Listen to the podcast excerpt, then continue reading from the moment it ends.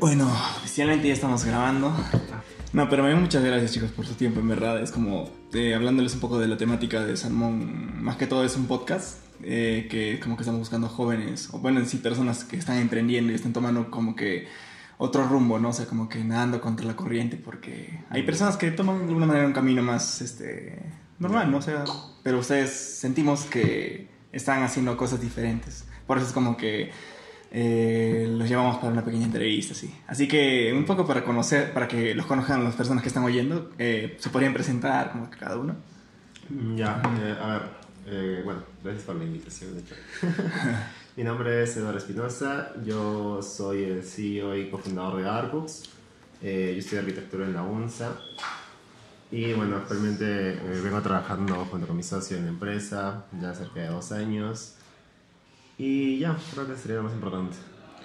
Bueno, mi nombre es Juan André Paza, soy CEO y cofundador de AirCooks. Yo llevo emprendiendo desde hace cinco años más o menos, desde que gané un programa que se llama StartupX, donde aprendí conceptos básicos de qué es startup, qué son modelos eh, de negocio, marketing digital y quedé enamorado ¿no? del emprendimiento y desde ahí como que he creado varios proyectos y ahora vengo trabajando junto a, a Edward en Arcux. Sí, Ujú, sí, Genial, genial. Ajá, más o menos cómo podrían resumir Arcos, como que así simplificado para que entiendan ahí. Claro, Arcos es una empresa de e-learning o educación por internet eh, especializada en la industria de la arquitectura. Eh, nosotros identificamos de que la industria de la arquitectura aún no estaba bien desarrollada o el servicio de educación online.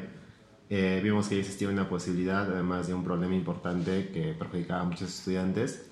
Y decidimos crear Artbooks como el lugar donde estudiantes de arquitectura de todo el mundo e incluso jóvenes arquitectos pueden encontrar cursos que les permita complementar su formación profesional de forma accesible, rápida, eficiente e incluso, e incluso entretenida.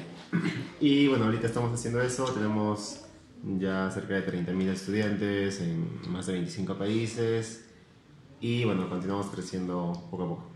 Ah, genial, 25. ¿O es como todos los clases son en español o, o Sí, otro? ahorita este, solamente estamos enfocados en el mercado en español. Eh, de hecho, estamos comenzando a estudiar recién en el mercado brasileño y, y estamos viendo si el siguiente año podemos ingresar. Pero ahorita sí, todo eso es en español. Genial, genial. ¿Y este es como que ustedes siempre trabajaron juntos? ¿Es como que su primera strap o cómo así se conocieron? Así, Mm. ¿Cómo cruzaron caminos? O... Mm, Me parece que nos conocimos hace dos años, dos, en el 2017, para ser exactos. Que yo recuerde, fue en un evento de Movistar, de Telefónica, que organizó una hackathon aquí en Arequipa. Se llama Desafíos de. Había que crear proyectos en el rubro de política, entre- tres verticales, política, Seguridad. desastres naturales y seguridad ciudadana. Se habría que darle solución a esos problemas. Eh, Yo conocí a Edward porque Edward participó en esa hackathon siendo miembro de otro equipo y yo venía ya con un proyecto preparado, eh, Seipads, y ganamos esa hackathon. Entonces ahí Edward me contó un poco de su proyecto, luego nos volvimos a ver en otro evento que me parece que es el de Kaman, el de aniversario de Kaman. Y ya, este, me contó un poco de su proyecto, luego volví a escuchar de él. Eh, nos, nos juntamos aquí en el aniversario de Kaman cuando vino Carolina Boto, eh, fundadora de Joinas. Y ahí fue como que después eso ya se hizo oficial, ¿no? O sea, trabajar en equipo.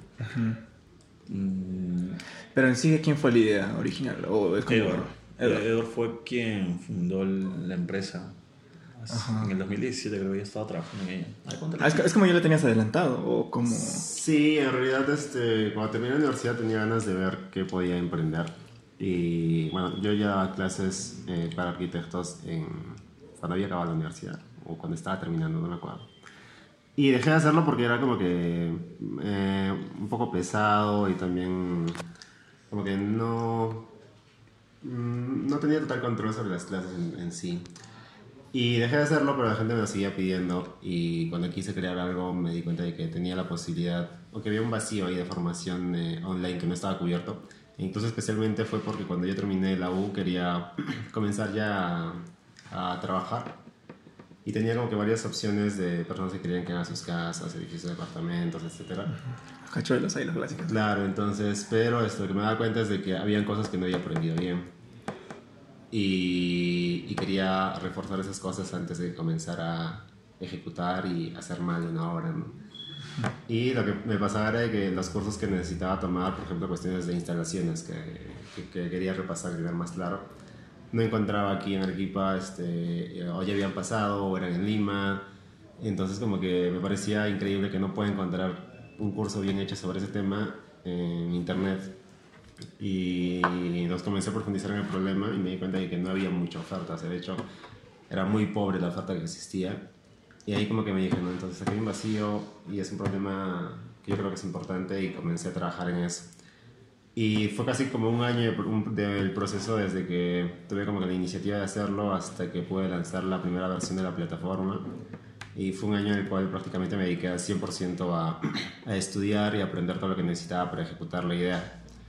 Y este, felizmente antes de eso yo había estado trabajando y también había ganado varios concursos, así que tenía como que una buena cantidad de dinero en el banco, que me permitió casi un año dedicarme 100% a, a estudiar, a trabajar, mm, mm, re- mm, no constantemente, sino cuando tenía la oportunidad de hacerlo. Y quemé todos mis ahorros este año este, desarrollando la idea, invirtiendo en lo que necesitaba aprender, comprando cursos, etc.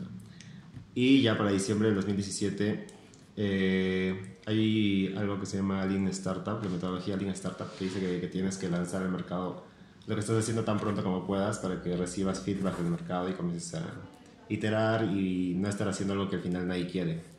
Entonces, a pesar de que yo lo había leído mucho tiempo antes, no me atrevía a lanzarlo. Entonces estaba un año desarrollando algo que no sabía que iba a funcionar. Y ya para diciembre, como que siempre, diciembre, como que te cuestionas todo el año, ¿no? Y entonces estás comenzando a ver para qué he hecho este año, cuáles van a ser mis metas del otro año, ya es Navidad. Sí. Entonces, como que. Y tenía un momento de reflexión, ¿no? De, pues he dedicado todo este año a esto y no sé si va a funcionar, entonces. Me faltaba un montón de cosas. Estaba. La plataforma tenía un montón de defectos, pero dije, ya que chucha, lo voy a lanzar. Y lo lancé un 17 de diciembre, creo. Y lo solté solamente por probar. Solito, sí. Sí, o sea, tenía ya un curso gratuito creado, no tenía ningún curso de pago. Eh, ya estaba, ya había montado la, plata, la primera versión de la plataforma, yo mismo había hecho todo el logo, el diseño, etc. Eso había hecho todo el año. Y este, lo lancé solamente para probar. Mi idea era ver qué dice la gente, tomar feedback, cerrar puertas, seguir trabajando y luego ya hacer un lanzamiento oficial. Afortunadamente este, la recepción fue muy buena, este, la gente se comenzó a compartir, lo comenzó a compartir y compartir. Y recuerdo mucho de que, este, o sea, en cuestión de horas ya eran cientos de inscritos, al día siguiente ya eran casi 500, al día siguiente ya eran 1000 y comenzaba a subir. Y era chévere porque recuerdo de que en ese entonces recibía todas las notificaciones por correo de cada vez que alguien estaba creándose una cuenta y logueándose a un curso. Y comenzaba a sonar así a cada rato. Mi mamá me acuerdo que entraba a mi habitación y decía, ¿pero qué está pasando? ¿Por qué tienes tantos mensajes? Y decía, no, es que son personas que están inscribiendo en, en Argos. Ah, qué interesante. Ah, qué chévere. Afortunadamente funcionó este, y desde entonces ya la empresa no ha parado. O sea, desde ese día comencé ya a trabajar constantemente, a crear el primer curso de pago y ya poco a poco todo fue, todo fue creciendo. Entonces, para ese entonces, cuando ya cuando se conocieron, tú y Andrés ya habías visto también que ya había suscriptores, ¿no? Como que ya había una página con suscriptores y... ¿Cuál fue el siguiente paso cuando se juntaron? Mm, Yo conocí, eh, bueno, el proyecto en sí, en el evento que te mencioné, y posteriormente yo estaba cenando con mis amigos, cuando yo venía trabajando en otro proyecto. Y uno de ellos menciona que Arcook le estaba yendo muy bien, que estaba creciendo. Inclusive el mes pasado, que fue el mes de agosto justo, habían facturado una cantidad importante. Entonces dije, oye, sí, qué chévere, es una idea que funciona, qué bacán. Y la mayoría de mis amigos conocía a Edward, tenía muy buenas referencias de Edward. Entonces me dicen, oye, este, ya pues, pero yo creo que necesita ayuda, ¿no? En este tema de marketing, de publicidad y todo eso. Alguien debería sumarse al equipo. Y todos me miran, ¿no? Y me dicen, ¿y tú, pues tú? Y yo digo, puede ser, ¿no? Ya, voy a, voy a hablar con él. Y me reúno justo con él eh, el día del aniversario de Cama. Posteriormente nos reunimos en una ofi pequeña que tenía Arcux sí, sí. en Compuplaza. Compuplaza. Y desde entonces em, empiezo a trabajar en Arcux, ¿no? Primero como empleado y posteriormente ya vemos el tema de sociedad y todo ello. Pero yo entré cuando Arcux ya tenía cerca de 10.000 seguidores Mm, sí, y una cantidad importante de estudiantes. Entonces fue como que la, la gran parte del crecimiento inicial fue gracias a, a la perseverancia de Edward, ¿no? Porque muchas personas ponen la excusa de que, oye, no sé programar, no, no, no, puede, no sé marketing, no sé, cómo se- no, cómo- no sé cómo vender un curso en internet. Edward tampoco lo sabía, ¿no? Tuvo que aprender desde cero, como todos en, en general, o sea. Nadie sabe cómo poner una empresa, la verdad. Y aquel que diga que sí sé, o sea, va a cometer errores, obviamente. Bueno, creo que sobre todo en arquitectura, que es más. O sea, nos enseña cosas más técnicas y nada de. Claro. Y por eso mucha gente se sorprende, ¿no? Cuando Edward les dice, oye, yo construí la plataforma solo. ¿Solo, de verdad? ¿Un programador? ¿Alguien de, de comercial? Full No, YouTube. Oh. Sí, bueno, o sea, de hecho, Arcux tiene sentido para mí porque yo, mucho de lo que yo sé es autodidacta, o sea, y, y aprendí mucho, mucho por internet. De hecho, aprendí lo que necesitaba para hacer DNP también por internet, entonces, mm, sí, o sea, hace sentido, ¿no? Ah, chévere, chévere. Sí. Sí, justo como se llama esto, como que creo que ustedes ya de alguna manera tenían experiencia un poco en startups. Bueno, tú me contaste que esta era tu primera, ¿no? Eh, como startup sí, pero lleva mucho tiempo, o sea, lleva tal vez más de dos años o tres años ya que conocí el término. Lo, lo que primero conocí fue Design Thinking, luego de Design Thinking conocí Startup. Y, o sea, sí había estudiado un montón del tema, o sea, sabía qué startups hay, qué estaban haciendo, cómo era el crecimiento, etcétera, etcétera. Pero como que no estaba todavía dentro de ninguna y tampoco había creado una, ¿no? Porque Arbox es la primera que hice. Sí. ¿Y cuál fue su primero? O sea, ¿cuál fue como que el detonante para que ustedes se risen? Porque, o sea, cuando hacen una startup, siempre una persona como que tiene que ser aguerrida y decir, no, a ver, voy a dar el primer paso. Mm, En mi caso, cuando conocí el término startup, eh, fue en este programa en el 2015 y ahí conocí también a los fundadores de algunas startups en Lima. Y me pareció muy paja que ellos tenían un negocio tecnológico, y a mí me encantaba la tecnología, eh, con el que podían hacer dinero, trabajando a través de Internet. Entonces, junto a mi compañero con el que estaba ahí, eh, Nano me dijo, oye, sabes que hay que crear una empresa tecnológica. Eh, Esta vaina de aquí a unos años es- va a tener mucho potencial y vamos a poder vivir de ello. Ya, bacán. Porque tanto él como yo no teníamos pensado trabajar para una empresa, un corporativo. Nos encantaba el, el mundo de la tecnología y tal vez crear una empresa y vivir de ello. O sea, vivir de algo que te apasiona creo que es lo mejor que puedes hacer. Y ahí empecé con una startup, luego otra startup, participamos en Startup Perú, no ganamos Startup Perú, llegamos a la final dos veces. Eh, creo que la, la startup a la cual le tenía más fe era una que era como Twitch, donde eh, eh, transmisiones en vivo de todas las plataformas y las mostrábamos en un solo lugar. Ahí el tema fue más de, mm, creo que el timing o no teníamos suficiente experiencia en cómo validar ese modelo, eh, el tema de la seguridad, Facebook cambiaba sus algoritmos a cada momento, entonces fue como que muy, muy difícil. Después estuve en una startup de seguridad, eh, aún está viva, yo dejé ese equipo, pero aún, creo que ahora se, se van de viaje a Inglaterra, tiene, tiene mucho futuro también, porque el tema de, de la seguridad es algo que, que tiene muchas soluciones, ¿no? pero muy pocas de ellas funcionan porque la gente tampoco utiliza esas herramientas tecnológicas. O sea, ahí, hay, ahí hay un tema de timing, ¿no? que en algún punto la gente va a empezar a valorar de verdad una herramienta que te dice, oye, sabes que ese lugar es peligroso, no vayas por ahí, porque aún no le damos mucho valor. Y ya después me, me incorporé a Arcos, ¿no? es como la quinta startup en la cual estoy trabajando, pero sí, sí, o sea, Ah. yo disfruto mucho esto. Claro, sí, sí, es su quinta, es como que sí. Hay mucha tenacidad ahí, la verdad. Sí, sí, no sabía que era quinta. Y por ejemplo, imagínense si no ve- existiría Arcos, imagínense que... ¿Cómo se imaginarían ustedes ahora? Pucha. ¿Dónde, dónde te ves? Un mundo paralelo. Una paralela de Yo ustedes creo- sin, Mm, sin estar... No, yo creo que si no hubiera sido Arcus, hubiera creado otra empresa. Creo que sí hubiera creado una startup porque el- a mí me, me, me- o sea, cuando desde que conocí el término y sobre todo el concepto este de escalabilidad, como que me enamoré de esa idea. O sea, y sí o sí quería hacer algo que sea escalable. Y, o sea, y escalable solamente son las startups. Entonces, seguramente estaría en otra startup o estaría trabajando, o sea, si no, si no fuera a mí, estaría trabajando en una, de repente viendo cuestiones de UX designer o, o habría aprendido algo de desarrollo tal vez, o growth. Pero sí, o sea, de hecho creo que estaría metido en el ecosistema todavía y trabajando en una startup. Mm, Yo igual, eh, antes de conocer, justo el año que yo conocí a Arcux, yo trabajaba para mi universidad. Eh, yo fundé la incubadora de, mi universidad y estaba, estaba relativamente bien ahí, pero muy descontento con cómo se llevaban las cosas. Entonces salí, eh, junto a un amigo, creé una startup, bueno, no era una startup, era un negocio con base tecnológica y estaba ahí. Yo creo que si no hubiese encontrado a Edward y si, ahora mismo no estuviera trabajando en Arcux, creo que ese proyecto seguiría caminando y tal vez si hubiese caído estaría en otro proyecto ahora o tal vez trabajando por una startup, ¿no? Creo que lo mejor para crear una startup o antes de tú constituir tu propia startup, no hay mejor experiencia que haber trabajado antes en, una startup de por sí. ¿no? A mí me encantaría tal vez más adelante trabajar en una startup, quién sabe, para agarrar más conocimiento, porque lo que sabemos ahora, justo ahora, no va a ser suficiente si queremos escalar globalmente como tenemos pensado. ¿no? Pues hay, mucha experiencia aún que nos falta por, vivir. Y justo lo que comentaba eso Edward, ¿no? si, si pudieras trabajar fuera en una startup, siendo una pasantía, ¿dónde sería? no?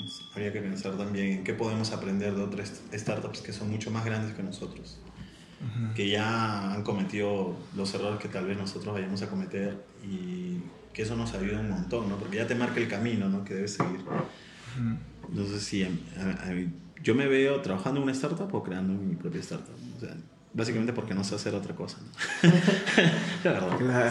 Sí, bueno, mira, yo pienso igual, pero también porque la verdad disfrutamos mucho esto, ¿no? Sí. O sea, el ecosistema de- del mundo de las startups y todo lo que se hace aquí, la gente que trabaja aquí, como que mm, yo me lo paso muy bien.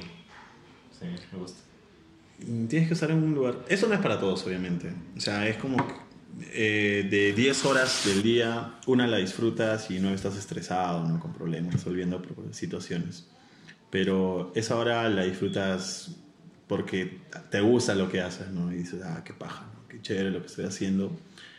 Y creo que se trata también de un propósito. Y llega un momento en tu vida en que ya no es tanto el dinero, ¿no? Sino cómo lo consigues. Y, y ese cómo es, hace que te preguntes, ¿no? Oye, ¿por qué estoy haciendo esto? Eh, de aquí a 20 años voy a tener algo que contar, algo de lo que me siento orgulloso, algo que pueda decir, oye, mira, yo recorrí este camino y llegué aquí. Ya sea que después de 20 años tengas mucho dinero o tal vez terminemos en la quiebra, pero habremos disfrutado ¿no? el camino. Ya sabes que, mire, he hecho esto, Arcux ha sido global y después nos vamos a a la quiebra. ¿Quién sabe? Puede pasar. O tal vez hayamos tenido mucho éxito y hayamos vendido Arcux como linda a 1.500 millones. O sea, hay una historia que vamos a poder contar, eh, ya sea que este camino se termine con nosotros o puede que nosotros no lleguemos a, a ver ese final, ¿no? Y que Arcux siga, siga, y eterno. Y es, es eso, ¿no? Es el propósito, creo, por el que haces las cosas. Y es lo que estamos buscando ahora también. Sí, esa pasión que están diciendo como que, que le gusta hacer, o sea, se transmite. Bueno, por las personas que recién están escuchando también, yo trabajé con ustedes y Claro, como- y cómo se llama, este, sí, o sea, se siente en, la- en esos casos cuando yo trabajé también ahí se sentía que amaban estos arcos y transmitían con su equipo. Y ahí va mi pregunta, ¿cómo comenzó formando su equipo? Porque ya van dos años, ¿no? O sea, ¿y ahora cuántas personas tienen? Ahorita somos 12, 13, 12. Doce. Doce. 12. Sin contar a los profesores. Bueno, si contamos a los profesores serían como 16, creo. Pero, o sea, pasamos casi todo un año siendo dos, ¿no? Dos, tres, tres, ¿no? Todo el 2018. Ya para fines del 2018 empezamos a contratar a una y dos personas. Sí, o sea, casi todo el 2018 fuimos tres, todo el 2000, o sea, a final fuimos cuatro, creo, o cinco, Cinco me parece. Pero Y- ya en diciembre. en diciembre, sí. Y ya en 2019 comenzamos a contratar más. O sea, creo que cada, los dos primeros meses ya pasamos a 7, 8, 9 y, y así. Hemos ido creciendo, pero, o sea, ahorita ta- estamos tratando de, de como que de optimizar más los trabajos de los equipos para no necesariamente crecer en personas, sino ser más productivos y, y ver dónde podemos optimizar el trabajo, ¿no? Porque a medida que crece el equipo también es más difícil de gestionar.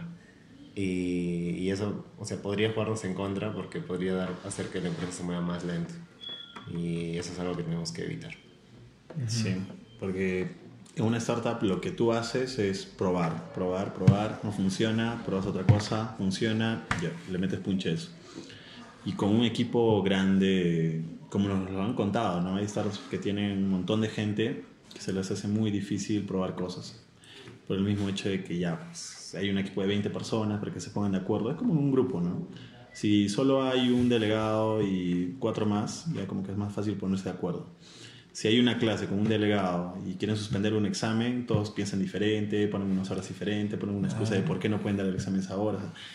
Siempre va a haber problemas a una mayor cantidad de gente. Entonces, queremos mantener un mínimo posible y tratar de delegar todo lo posible de la empresa a ese equipo, que no debe superar, mm, por ahora creo que 12 está bien. O sea, si tenemos que contratar más gente, chévere, ¿no? Mm, Pero me parece que siempre deben tratar de mantener un equipo pequeño, que sea el más productivo posible, ¿no? Y, tratar de gestionar eso es un poquito complicado también. Y más, más ahora que va a ser a distancia, ¿no? No, no vamos a estar aquí. Ah, ya no van a estar acá, van a estar trabajando como... Ya nos mudamos. En realidad llevamos casi tres semanas trabajando remoto, ¿no? Sí. Desde Lima. Ustedes, ¿no? Sí. Eh, porque ingresamos al programa de aceleración de UTEC. Y este, parte del programa es que estemos en Lima y recibiendo asesoría y mentoría de, de la aceleradora de UTEC. Y ahí estamos este, Gander y yo, y todo el equipo se ha quedado aquí en Arequipa, así que trabajamos todo por internet. Y bueno, estamos aprendiendo a hacerlo, ¿no? No, creo Eh, que sí, es la bien. primera vez que trabajan así, ¿no? Y- Sí, tanto tiempo, o sea, lo hemos hecho por días y así, pero no, no de forma tan constante. ¿Y qué tal les fue ahí? Hasta ahora parece que está funcionando. Eh, igual siempre hay cosas que queremos como que mejorar, pero creemos que sí es posible. Y de hecho, creo que tiene que ser posible porque nosotros creemos que vamos a necesitar poner oficinas en distintos lugares, ¿no? Entonces, ahorita, por ejemplo, tendríamos, estaríamos trabajando en Lima y en Arequipa, pero esperamos que en poco tiempo a abrir tal vez una oficina en México y otra en Brasil. Entonces, si no sabemos gestionar una, la comunicación aquí solamente dentro de Perú, va a ser más difícil que podamos hacerlo después con gente de México y con gente de Brasil. Entonces, como que tenemos que solucionar el problema, hacerlo bien y después ya para que podamos trabajar con equipos en distintas ciudades y, y de forma eficiente. Sí, ahí está el reto, ¿eh? y sí es posible, hay startups que lo están haciendo. Felizmente ahora en el programa conocemos a varias de ellas y como que nos dan su experiencia, feedback y, y eso un montón. O sea, sí se puede hacer. Y por ello tienes que contratar a la gente adecuada. Eh, chicos que no necesites decirles qué hacer, sino que ellos mismos se pongan sus propias metas. Y si no cumplen esos objetivos, siempre buscan superarse, ¿no? La próxima semana, el próximo mes. Como el requisito cuando he visto la pieza, que sean cool los ET. También, Sí, en la realidad. Ah, sí, en realidad tratamos de pasarla bien en la oficina y, y creo que es importante siempre que haya un buen ambiente, ¿no? Entonces, sí, no sé, tratamos de que la gente que venga con nosotros la pase bien, sea gente divertida en lo posible también. Y este, como dijo Vander, también queremos gente que sea muy independiente en cuestión de que no esté esperando que digamos qué hacer, sino que tenga muy claro cuál es su rol o su papel dentro de la empresa y tenga la, la iniciativa de proponer cosas y de tomar acción sin esperar que nosotros le digamos casi nada, ¿no? En re- en realidad nosotros buscamos gente en la cual podemos confiar y encargarle un pedacito de la empresa y confiar en que ellos van a hacerlo, van a hacer las cosas bien para que su parte del de, del trabajo funcione correctamente. Y eso es algo que muchas veces repetimos con Gander, ¿no? El tema de que no queremos a personas que, que hagan lo que nosotros queremos, sino que queremos que sean personas que tengan capacidad de decisión y criterio para tomar decisiones, que incluso puedan de repente cometer errores y, y no sé, este, no sé, romper algo, hacer que algo no funcione, pero como que ahí se aprende, ¿no? Y ya las siguientes como que se dan cuenta, ¿no? De que esto funciona, esto no. Y como que también el tema de, de la startup en sí es como que tener la libertad de probar cosas, ¿no? Y cuando pruebas cosas también tienes que tener, tienes que entender que hay un margen en el cual puedes fallar y tomar malas decisiones. Entonces, como que tratamos de que eso o esa cultura exista dentro de la empresa para que los chicos como que puedan prácticamente probar lo que sea que deseen y nosotros como que confiamos en que tomen las decisiones correctas en las áreas en las que están encargados cada uno. Chévere, en verdad la filosofía de formar equipo, en verdad, o sea... Sí, sí, es lo más difícil también, conseguir gente con quien trabajar es lo más difícil. Sí. Y va a ser más difícil ahora, creo, eh, porque ya no se trata de un tema de vamos a compartir nosotros directamente con ellos, ¿no? Tal vez de lo hagan los chicos aquí y el hecho de que esa cultura se mantenga ya es más complicado. Pues. Mm. Entonces, tienen que ser las personas adecuadas, a pesar de que nosotros no estamos aquí. Por ejemplo, hay una chica que yo ni siquiera conozco, pero que ya está trabajando en Aircooks. ¿Aquí en Arequipa? Sí, o sea, mientras estábamos en Lima comenzó. O sea, le entrevisté ah, yo antes de irme y ya Recién la conocí ahorita. Sí. Yo la acabo de conocer. sí. Y, y o sea, porque está trabajando, lo está haciendo bien y, eso es chévere, ¿no? O sea, que no haga falta que ninguno de los dos esté presente aquí en la oficina. Literal están trabajando sin jefes y creo que eso, es muy, muy paja, ¿no? Que lo hagan bien. Claro, porque se siente que están comprometidos el equipo, o sea, han transmitido eso para que el equipo se sienta comprometido a que siga. Claro, darles la suficiente confianza para decirles, oye, ¿sabes qué? Si te equivocas, bacán, pero hazlo, ¿no? O sea, si cometes un error, chévere, pero no lo vuelves a cometer y sigue avanzando. Mm, ya no damos, ya, ya no somos más de dar órdenes, simplemente somos de dar consejo o tal vez mostrarles el camino o una pista o de qué, qué es lo que pueden hacer. Felizmente creo que sabemos un poco de todo, entonces podemos ayudarlos a los chicos en cualquier problema que tengan en todas las áreas. Y creo que es eso también, ¿no? Se trata de eh, educarte. Eh, un punto importante, si quieres aprender a crear una empresa o si quieres crear una startup, es el tema de que nunca vas a dejar de aprender. Y tienes que tener un hambre por seguir aprendiendo todos los días. Porque no hay, no hay un lugar donde se aprenda tan rápido y en tan poco tiempo que una startup. O sea, tú puedes entrar a un corporativo y puedes pasarte un año o dos años haciendo lo mismo que entrar a una startup y en un año hacer tantas cosas diferentes porque tu puesto lo va a exigir, ¿no? A pesar de que estés en, en el mismo puesto que estás en el corporativo, en una startup vas a aprender casi todas las semanas porque hay cosas que se rompen y hay que cambiar las operaciones. Oye, sabes que esto no funciona, hazlo así, tal vez esto funciona por acá, por acá, por acá.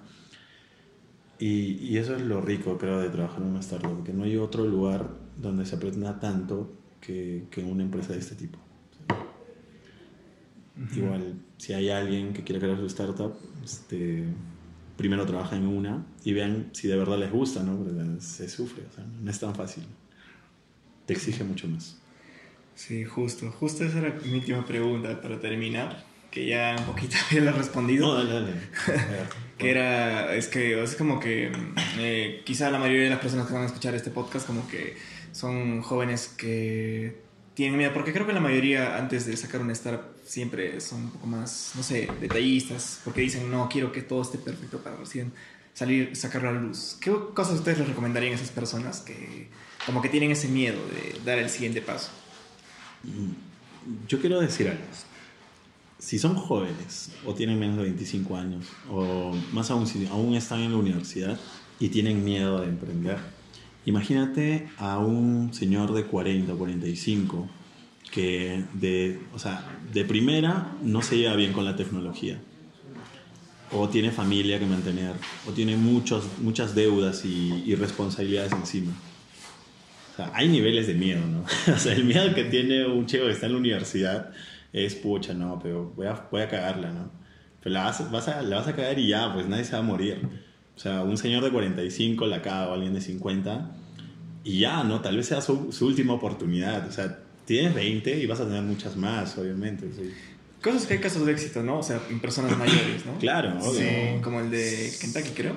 Claro, Claro. este, Crawford se llama. No, ese es el de. El KFC. El de KFC. KFC. Puta, no me acuerdo. Pero sí, o sea, hay, hay gente que la hace a cualquier edad, o sea, no, no determina en sí. Pero lo que Gander menciona es cierto porque, o sea, un, un joven tiene muchas menos responsabilidades que una persona que ya tiene una familia y que tiene que cumplir con ciertas cosas. Ahí como que cuesta más tomar la decisión de dejar algo estable y comenzar a probar suerte con algo que no sabes si va a funcionar. Entonces, cuando eres joven tienes la ventaja de que no tienes pues, responsabilidades. Incluso, o sea, si todavía no estás independizado, todavía es más, o sea, estás más este, protegido, ¿no? Porque cuando eres independiente sí tienes gastos. Pero aún así, o sea, yo creo que si es que alguien quiere crear algo, debería empezarlo. Lo que sí deberían hacer es tratar de hacerlo lo más simple posible, o sea, ejecutarlo lo más rápido y al menor precio. O sea, por ejemplo, yo empecé la empresa con 60 dólares.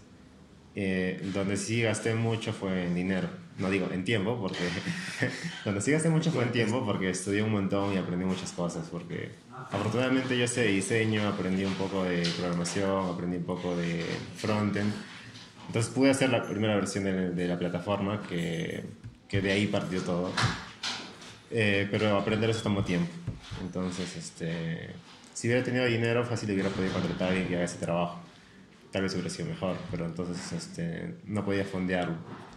Eh, si tiene la capacidad de hacerlo y, que quiere tomar riesgo, chévere, pero igual siempre te- deberían tratar de, de probar su idea, sobre todo de forma rápida y al menor costo posible. Y ya si encuentran de que funciona, que tienen algo que realmente está resolviendo un problema, eh, ya pues pueden comenzar a pensar a, en jugársela más en serio, ¿no? Y también, este, sobre todo en las cuestiones de startup, eh, hay algo que sucede que muchas veces como que mucha gente como que se la pasa ganando concursos o, o viviendo un poco de, de humo porque Yendo eventos. sí, o sea, en el ecosistema de las startups, o sea, como todo suena tan bonito, este, en realidad hay muchas que pueden estar muchos años sin crecer y aún así este, decir que tengo una startup, este, e incluso pueden ser ideas chéveres pero que realmente no están funcionando. Entonces como que tampoco está bien que se mientan, ¿no? Porque ya deberían saber cuándo decir, este, esto no va a jalar, ¿no? O lo estoy haciendo mal, o no soy adecuado, necesito a este perfil, o necesito a alguien que me ayude con esta cuestión que no puedo hacer, entonces... Como que no mentirse en ese aspecto y sobre todo siempre tener en cuenta en cuál es el mercado al que estás apuntando, mantenerte enfocado en eso y que sea el mercado el que te diga, ¿no? Que estás haciendo bien las cosas o que tienes que hacer cambios, ¿no? Para poder este, realmente tener una empresa real, ¿no? Sí, o sea, no se trata de rendirte rápido, pero si ya estás uno, dos, tres años y aún no tienes resultados, tal vez tienes que cambiar de mercado, ¿no? Mm, Puede pasar como Airbnb que estuvo dos años sin vender nada y después el tercero se levantó y ahora es lo que es. Pero a decir verdad, una idea en un millón es Airbnb y las otras 999 mil mueren ¿no? en el proceso. Entonces lo más probable es que seas de las ideas que mueren. es lo más probable. Sí. Y así que hay que saber cuándo ya decir que no, ¿sabes qué? Vamos a cambiar esto y vamos por otro lado. ¿no? Y tener esas agallas de cambiar, porque hay veces que es como que el mismo orgullo, como que dices, no. Te aferras. Sí, sí, o sea, hay que reconocer pues cuando no tienes la razón. ¿no? Sí. Yo creo que cuando ya pierdes esa pasión, ya es más necedad y terquedad y dices, no, no, no, voy a hacer que eso funcione. Pero inclusive tus amigos o gente experta, mentores, te han dicho que ya esa vaina ya no va. Que es una pista de ya dejarlo, ¿no? Igual es decisión de cada uno. o sea, cada- son, son tus errores, no hay ideas o no hay decisiones malas o buenas, ¿no? Simplemente hay, hay consecuencias tras ellas. Que puede que alguien te diga, oye, sabes que esa vaina no funciona y después puta valga mil millones. ¿no? Claro. De hecho, ocurre muchas veces eso. O sea, hay muchas veces que escucho gente diciendo, esa era mi idea, ¿no? yo tenía esa idea, yo estaba haciendo eso. Y lo peor, a mí particularmente como que no me gusta mucho cuando la gente dice, o sea, como que siente que las personas o incluso el Estado como que les debe algo, como que sí, debían apoyarme. O yo tenía esa idea, pero nadie me apoyó, nadie me dio dinero. O sea, como que esperan de que alguien les, les facilite las cosas, ¿no? Yo como que tengo mucho problema con eso, cuando la gente dice cómprale al emprendedor, por ejemplo.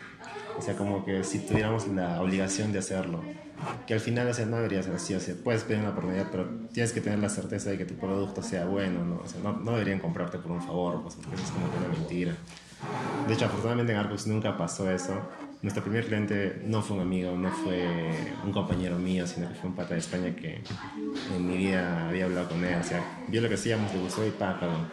Entonces, como que eso creo que es más valioso, ¿no? Porque realmente estás, te das cuenta de que estás ayudando a personas o que estás creando algo, algo, que realmente tiene un mercado y que no te están haciendo el favor de comprártelo, porque incluso eso puede ser este, contraproducente porque te engaña, ¿no? Y hay muchos casos en los que veo que es eso, ¿no? Que la gente comienza a venderle a sus amigos y, y o sea, ya puede que el primer mes hayas vendido a todos tus amigos y crees que tienes pues ese mercado, pero en realidad este, son tus amigos, ¿no? O sea, no es realmente Tu el mamá no te mercado. va a decir que no. Claro, entonces, este, mm, como que eso también distorsiona un poco los números, entonces, yo siento que mientras tengas un buen producto, mientras des un buen servicio, que es importante, y realmente estés resolviendo un problema que sea real, debería funcionar. Ya si no funciona son cuestiones este, administrativas, tal vez, cuestiones de que estás haciendo mala comunicación o marketing, cosas que se pueden corregir. Pero si no, este, ya pues de repente no estás afrontando un problema real. Claro. A menos, a menos que no inventes el próximo iPod, o sea, no crees algo que la gente no necesite. ¿no? Resuelve un problema y el, el dinero viene como Alan. ¿no? La plata llega sola. La, la cosa es encontrar la solución a un problema y que la gente pague por eso. Si la gente no paga por eso, tal vez el nivel de dolor, de dolor no es tan grande. ¿no? Y, ese es el secreto.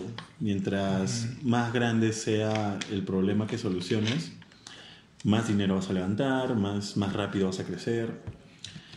Y eso es. Sí, y lo último creo que sería importante, o sea, y que creo que es parte importante de que nosotros hayamos podido existir hasta ahora, es que cuando empieces algo trate de comenzarlo de lo más chiquitito y sobre todo enfocándote en un nicho específico.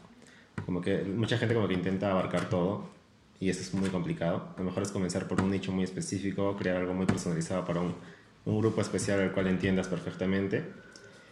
Y una vez que logres eso, ya puedes comenzar a expandir de repente tu, tus, tu nicho de mercado y cada vez hacerlo más grande. En nuestro caso, como que comenzamos en la industria de la arquitectura y ahorita nuestro desafío es, por un lado, este, ahorita justamente estamos en el proceso de evaluar eh, cuál es el tamaño real del mercado que tenemos, porque eh, estando ya en UTEF lo que nos piden es eh, proyecciones y números. Entonces ellos quieren saber eh, realmente cuán, hasta cuánto podemos llegar a crecer. Y también es importante para nosotros para tener proyecciones reales con la empresa. Entonces estamos viendo cuáles, nuestros, cuáles son nuestros números reales y ver en función de eso qué vamos a hacer para el siguiente año multiplicar por 10 y al siguiente año multiplicar por 10 y ver hasta dónde podemos llegar y luego qué tenemos que hacer para seguir creciendo. Entonces como que eso es importante, pero igual este, al momento de iniciar lo mejor es empezar pequeño, este, enfocándose en un grupo de usuarios muy particular y de ahí comenzar y expandirse a medida que se vaya aprendiendo y, y haciendo mejor las cosas. Mm, Cool, en serio. Eh, muchas gracias por los tips. En verdad, yo creo que las personas que van a escuchar a Capuche están anotando como locos ahí. Pero nada, creo que ya eh, finalizamos el podcast y muchísimas gracias. Antes de finalizar, no sé, ¿quieren hacer share, sus Mm. redes sociales para que nos sigan ahí? Bueno, a ver, dos cosas. Una, eh, actualmente también estamos trabajando en un proyecto de innovación política que se llama votali.com, eh, que particularmente a mí me gusta mucho ya que la gente no se informa antes de votar, cosa que todos deberíamos hacer. Hay un grueso de la población que el mismo día de las elecciones dice, ah, pucha, voy a votar por qué candidato, a ver, ¿quiénes están? o que lo decide en la misma cartilla, ¿no? Ven y dicen, ya, pues acá será. Y es, es un proyecto que espero siga caminando, siga creciendo y cambiemos el tema de no saber por quién votar y tengamos un Congreso digno, ¿no? Que de verdad si nosotros nos quejamos es en parte por los congresistas y por los representantes que tenemos, que somos nosotros los que los elegimos al fin de cuentas. Así que boteli.com, cualquier feedback. Eh, ¿Lo está puedes encontrar en celular así? ¿O Dale, dale. página? Es una página web. Ah, es una página web. Sí, ya está construida.